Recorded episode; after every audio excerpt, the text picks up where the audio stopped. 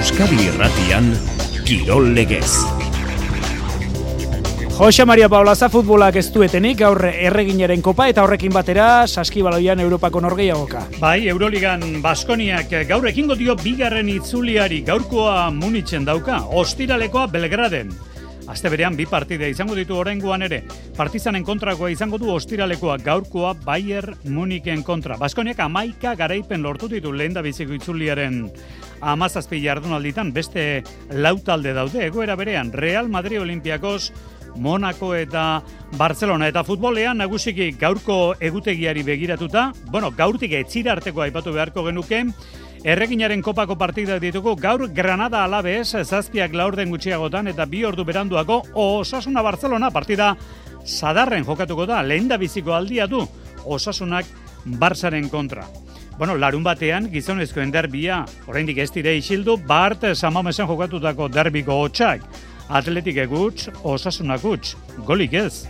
Atletikak argitasun handirik ere zerasoan sortutakoa gauzatzeko eta osasunakoak gustora beren atean behintzat, pizzadurari gabeko jokoa izan dutelako. Espainiako buelta gaur arratsaldean emango du Bartzelonan aurtengo ekitaldiaren berriz errepideko txerrendulariak ere badabiltza, esate baterako Australian bitxa belketa jokatu dituzte iraupenekoa eta arlojoaren kontrakoa. Bueno, Espainiako bueltak Bartzelonan gaur izango duen aurkezpenaren aurretik ze esan daiteke gure herriarekin lotuta. Bueno, ba, bi etapa espero ditugula Euskal Herrian, ala iragarri zuten. Irailaren zortzikoa eta bederatzikoa. Zortzikoa larra belagoan bukatuko da. Bederatzikoa gauzak ondo, lekun berri. Winter Series zesta punta torneoa, goiko etxe eta etxeto final aurrekoetan sartu dira. Gernikan bart, bi eta bat menderatu dituzte Johan eta Del Rio, eta bi galtzaileak aurrera egiteko aukerarik gabe utzi dituzte. Eta pilotan, eskupilotan, Julen Martijak aproba egindu, lehiaketara itzultzeko moduan da. Ongi etorri entzuleo Garratxaldeon, futbolak datorren igandean anu eta estadioan, datorren larun batean anu eta estadioan, denboraldiko irugarren euskal derbia ekarriko digu gizonezkoetan. Eta entzule ikusten zaituko, partida horretara joan nahirik, atletik zarea zarelako, real zalea zarelako zeure bikote lagunarekin jo nahi duzu, neskamutikoak hartuta, oraindik ere partiara joateko aitonaren bat edo amonaren bat baduzu inguruan, bidali zuen mezuak lasai. 6 sortzi sortzi 6 6 6 0 0 0 zenbakira. Hemen Euskadiratian datorren ostiralean, derbirako bi sarrera zazketatuko dituko. Datorren larun batean. Gaueko bederatzietan, ano eta estadioan, reale arena diorain iragarkiak Reala Atletik derbia. Eta derbi hau Barta San Mamesen jokatu denaren ondoren dator, segidan, Bart Atletik egutx osasunak utx, erasoko jardun trinkuagoa segurasko zurigorriek izango zuten, baina ez dute buru argirik erakutsi Nafarren atzealdeko korapiloak askatzeko momentuan. Hau duzu laburpena, jonan derdela. Puntu banaketa San Mamesen atletikek eta osasunak gutxean amaitu baitute derbia. Gol eskasia izan da katedralean eta horrek eragindu garailerik eza. Zurigorriek hobeto hasi dute partida eta biziago aritu dira erasoan eh, aukerak sortu arren, ate aurrean eka mutxaritu dira ordea eta ez dute aurkariaren atea zulatu. Oso bestelako izan da gorritxuen jokoa, atzealdean sendo aritu da jagoa arrasateren multzoa eta erasoan ez du distirarik egin. Neurketak orekatzera egin du minutuek aurrera egin ala, eta ala xamaitu da utxean berdin duta. Ernesto Balberdek baleko eman du taldearen jarduna, baina juri bertxitxek esan du ez irabazteak hau zapore garraz dautzi diela jokalariei. Pena bat izan da ez, e, gure sentsazioa aldagela barruan ba hori, e, bi puntu galdu ditugula, ez? E, usten dute partidu borobil bat egin dugula, baina bueno, azkenengo e, remate hori falta zaigu, e, eta bueno, e, pena bat da, segero puntu hauek, ba, bueno, falta motatzen dituzu e, liga maieran, ez?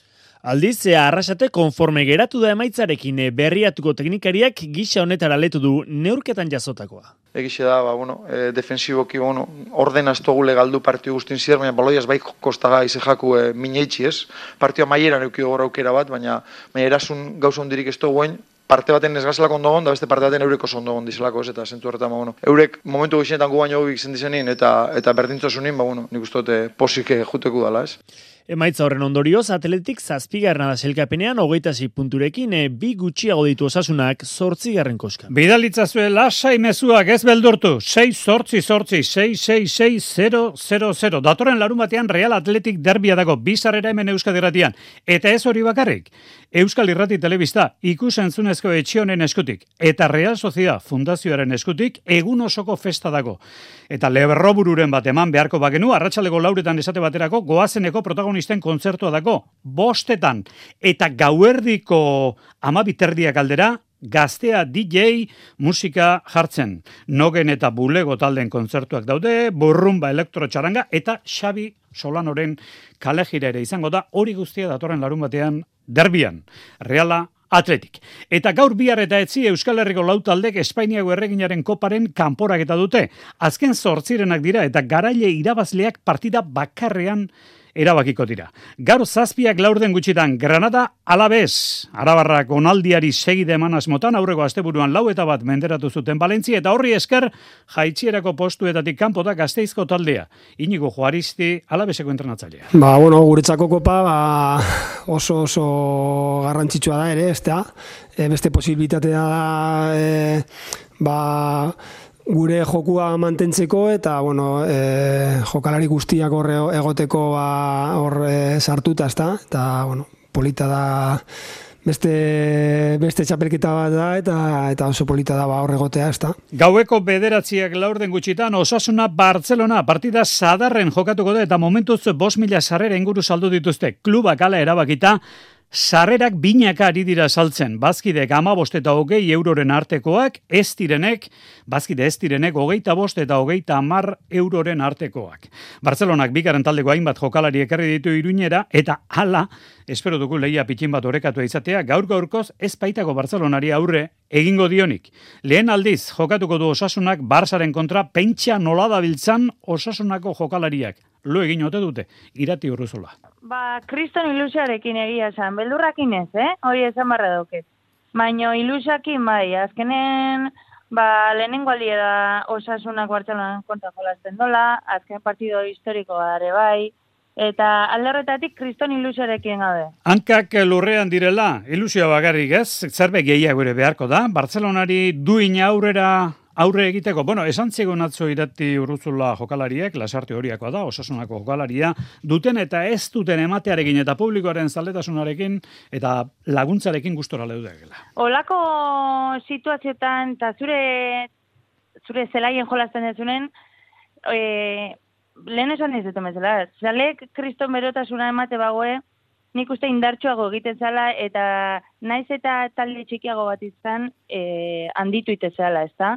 Orduan, ba, gure helburua zein izangoa, ba, dauken guztia ematea, eta hasieratik partidoa aurre egitea, eta eta disfrutatzea batez eta gozatzea, ez da? Ea ba ala izaten den, disfrutatu eta gozatu lehiatzearekin batera. Bederatziak laurden gutxeagotan Osasuna Barcelona, esan dugu bezala, bi ordu lehenago, hauek ere normalean gizonezkoek erabiltzen duten zelaian, Los Carmenesen, Granadan, Granada eta Alabez aurrez aurre.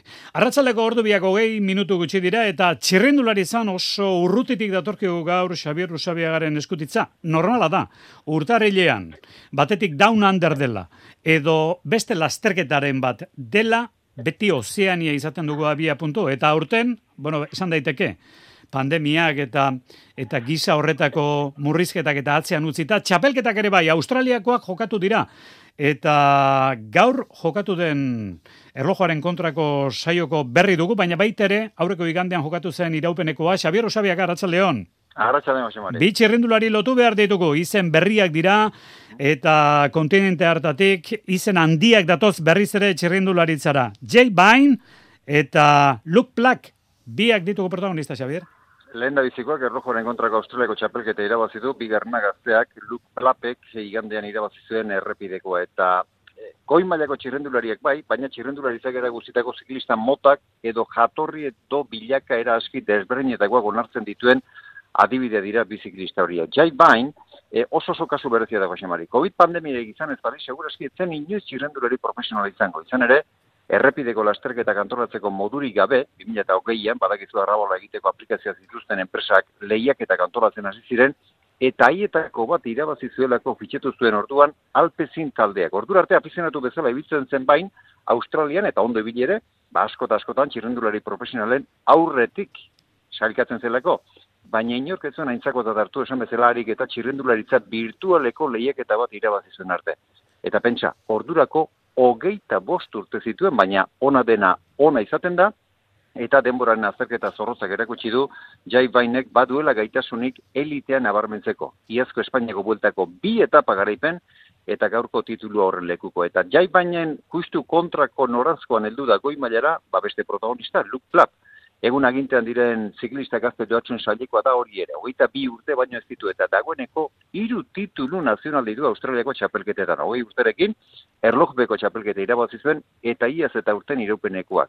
Baina esan dugu, e, profesionalentarako urratxe emateko ezinen ibitzen hogeita bost urterate, plapek berriz. Hogei urterekin, Uolturreko bederatzi talderen eskaintzak zituen maiganean zein baino zein hobeak eta inozen aukeratu zuen, ba besteak beste, 2000 eta hogeita laugarren urtere arteko azelako. Gazte izanagatik gainera, korritzeko begi zorrotzare badaukala erakutsi zuen igandeko txapelketan, taldeki diri gabe baitzen, tropel oso zoan eta ala ere egoera oso ondo kuidatu zuen. Hortzik ez zuenak, ez tarria behar duela erakutsita alegia. Berarekin batera zen, Michael Matthews esprinten ezingo zuela menderatu jakinda, azken zazpi kilometroetan, bi eraso bortitz jota menderatu zituen guztia. Beraz, iaz ere oso gauza politak egin zituen, baina aurten uste dut bere gainean lupa haundiagoa jarri beharko genukela bere bilakaeran. Oraindik sapai aurrun duela erakusten ari da eta. Beste baterako eskuditza egiteko gaia jarri behar diogu Xabier Usabiagiari, alderak eta egin daiteke ikusten dugu premierren futbolean, momentu honetan Bretania handiko taldeak nahi duten guztia fitxatzen ari direla. Esate baterako gaur zabaldu da, utzi da Atletico Madridek eh, Joao Feliz, jokalari Portugaldarra, Chelsea bidaliko duela, baina ez alda gauza beretsua gertatzen ari txerrendularitzan Ineos Grenadiers, Emirates, alegia, Plapen, eta aurren ez horren Jay Bainen taldeak edo eta Jambo Bisma mugitzen den pieza guztia fitxatzeko almena dutela, etorreko da, giza horretako eskutitza hartuta usabiaga. Eskarrik asko, Xavier! Bai, zorrotzarekin ikusi duzu albistea. Gero arte, Arratxaldeon. Arratxaldean, Espainiako buelta aurkeztuko dute Bartzelonan zazpiterrietan historian bigarren aldiz abiatuko da Kataluniako hiriburutik eta Euskal Herria momentuz behintzat esan behar da guk dakigula bi etapa direla bukatzekoak. Irailaren zazpikoa turmaleten bukatuko da, ondorengo egunean zortzian larra belaguan, eta ondorengoa igandean irailak bederatzi etapa bukaera lekunberrin.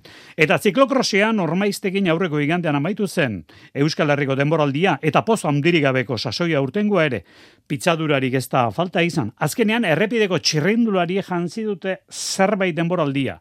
Ormaiztekin lastrak irabazi zuen eta hau ziren bigarren berrogeita zazpi segundora sailkatu eta gero herriko mutilak egindako hitzak jon izagirre. Lehenengo bitzulitan neko, neko ondo ikusi naiz, e, tenikaldetik eta kurbetan eta jetxiretan, baina, bueno, gero akatx bat izan dut, eroriko bat izan dut, eta hortik aurrera ba, pixka bat atzetik ju naiz, ez? Jonatanen e, bila eta, eta bueno, presa horiek eta rapatzeko horiek, ba, ba, bueno, ba, eroriko gehiago eh, egin dizkit, e, gehiago erortza egin dit, eta, eta bueno, e, bueno, alde egin dit, berak esan bezala oso lasterketa main du, eta, bueno, merezitera. Sí. Emakumezkoetan Alicia González, Asturiarra izan zen nagusi Euskal Herriko azkeneko lasterketan, lehen da biziko Euskalduna, olatza odorio zola urnietarra.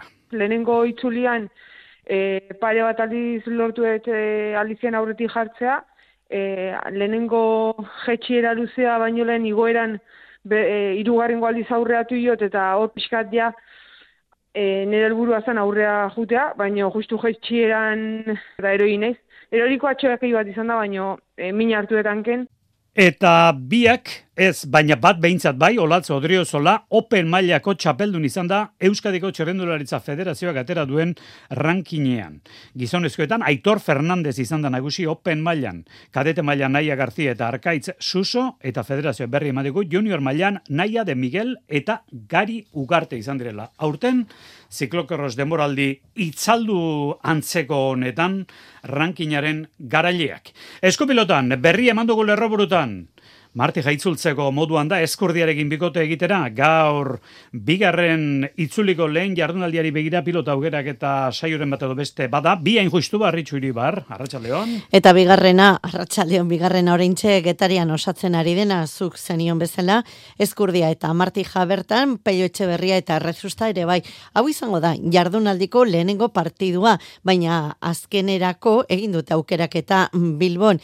Bilbon, irabazle edo orain arte agintari direnak elordi eta zabaleta eta altuna eta tolosa izango dira. Eta gaur izpide ba liderren egoera. Hau da zazpitik zazpi irabazita elordi eta zabaleta sailkatuta daude, orain helburua aurrena edo bigarren izatea da. Horretarako elordik aitortu du ez dutela euren martxa arintzeko inolako asmorik. Asmo egun arteko bide igualetik jarraitzeko ez.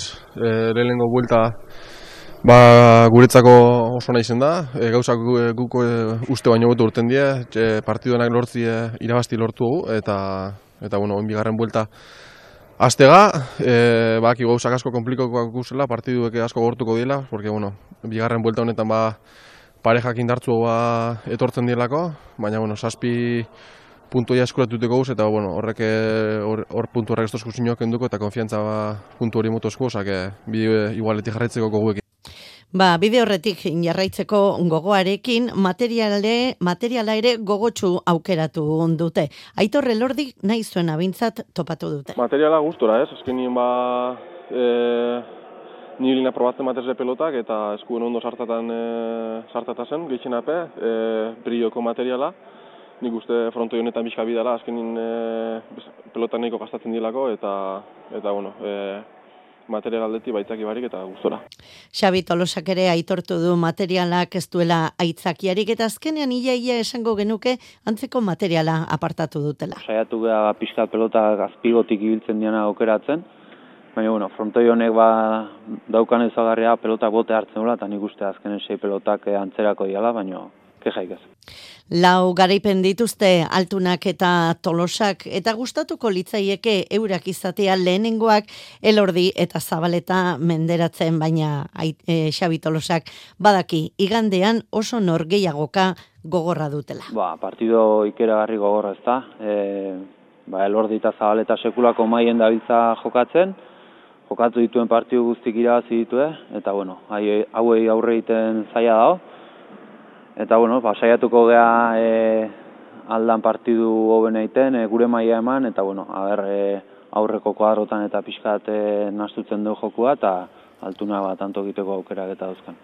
Bigarren jardunaldia, bigarren itzulia barkatu, bigarren itzuliko lehenengo jardunaldia ipatu dugun bezala, getarian hasiko da ostiralean eta promozio mailako partida ere izango da. Egiguren eta erostarbe esposito eta bikuinaren aurka. Ari da, ez hori, pixkanaka, pixkanaka. Ari da, ari da argitzen. Ari da, argitzen. Saskibaloian, Baskoniak izango aldu bularra nekera ondo ezia, gaur partida baitu munitzen Espainiako ligan aurreko igandean izan zuenetik berrogeita zortzi ordura. Euroligan bigarren itzulia estera do, eta Baskonia da lidertzan diren taldetako bat, lehen da biziko itzulian amazazpi jardunalditan amaika garaipen eskuratu ostean.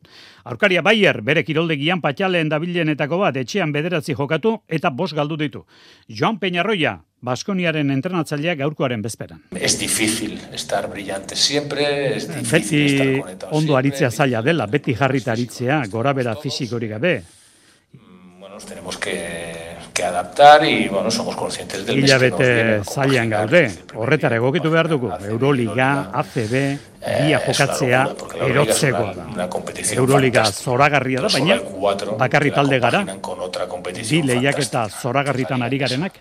Bi lehiak eta zoragarri zeintzu dira, ba, bere ustez Euroliga eta ACB Liga, bietan aritu, ezin dela beti ondo aritu. Monitzeko partida gaur zortzi terrietan haseko da, gaur gainera Baskonia bezala amaika garaipenekin dauden, beste irutalde jokatuko dute, Monako eta Olimpiakosek elkarren kontra, Eta Real Madridek zuriek Belgraden dute gaur partida izar gorriaren aurka. Eta justu Belgraden ostiralean izango du Baskonia gazte honetako bigarrena partizarren kiroldegian. Kirol legez. Euskadi Irratia. Ipar Euskal Herriko kirol aktualitatean biztan da, superprestigioko finala, atzo eman berreko tarte eman genion, Euskal Irratietako lagunek prestatu zuten materialari esker, garepena dakizuenez, Luis Sánchez entzat, baina pilotako kontua gaur ere abia puntu, olatzi duate, arratsaldeon. Bai, atzaldean guztieri. Berriz ere garateneak atzo ateak zabaldu zituelako buruzburuko txapelketan bi aurre kanporaketa. Olatz. Bai, eta Sánchez Nafartarra superprestiziko txapeldun eta aurre kanporaketetan ba, Gipuzkoar bat eta Bizkaitar bat sartuko dira, oraindik e, beste kanporaketa bat jokatuko dute helduen astelenean, baina atzo jadanik e, jokatu zuten, bat jokatu zuten, lehenean Iparrek irabazituen intxosperen kontra, hor bitxikeria, bi esker jokatzen zuten, Eta egia da, ez dakit errana dugun hemen, baina e, trinketean ezkerrak buruz buru jokatzen oso gutxi dira, oso oso gutxi dira, jokoak ez dolako hainbeste albidetzen ezkerraren dako buruz buru jokatzea, binaka bai, aurreko kuadro horietan bai, baina buruz buruku bakarrik jokatzeko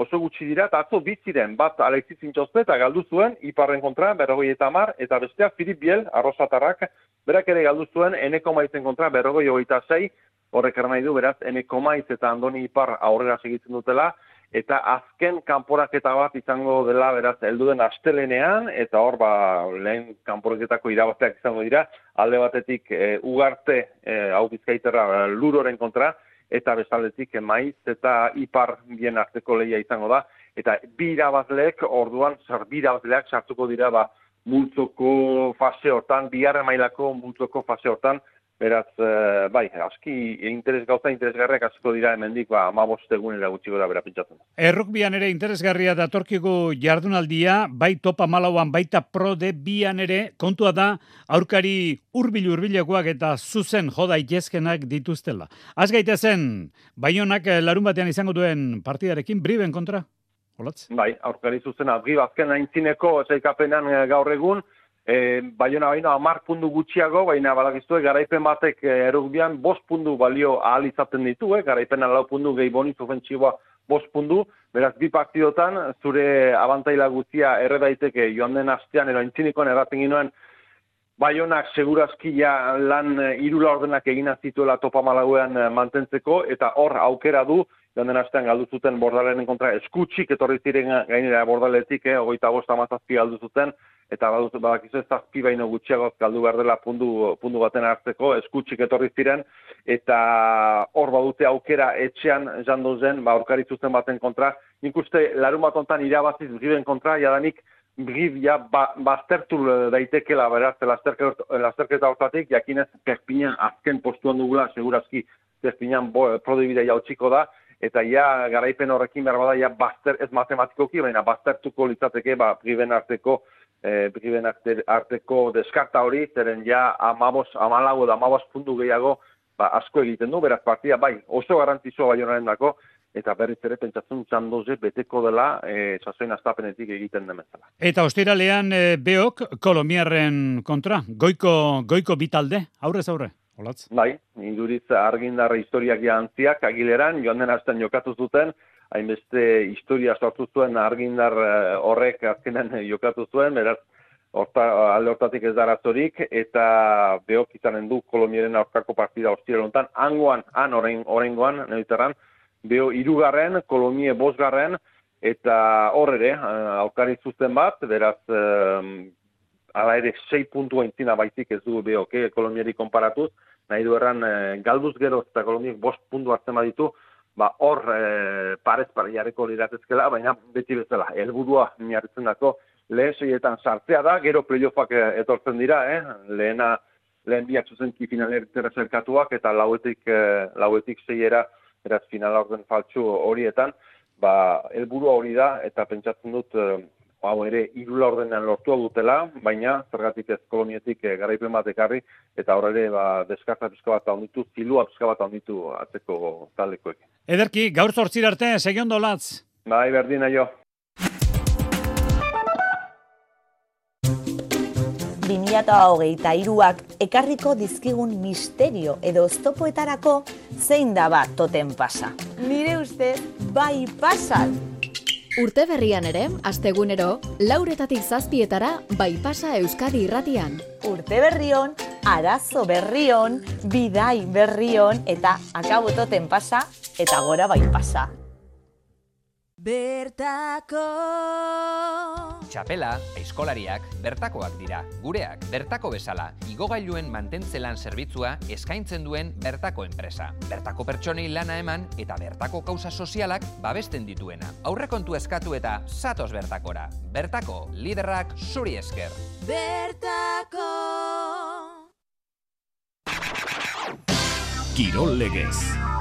Euskadi Irratia. Azkeneko txampara helduta, Gernikako pilotalekuari ateak zabaldu, bueno, atzo zabaldu eta azkenean itxi egin behar, mila eta zeieun ikusle atzoene. Goikoetxea eta etxeto Arritxu final aurrekotan dira. Bila bete, jokatu gabe, baina saseko eta kolpe honarekin itzuli da Iñaki Osagoikoetxea baita etxeto ere. Bi eta bat nagusitu dira eta final aurrekoetarako sailkatu dira, baina ez pentsa erraza izan zenik. Lehenengo zeta amabost eta malau irabazi zuten oso parekatua. Bigarrengoan amabi eta amabos garaile Johan eta Del Rio.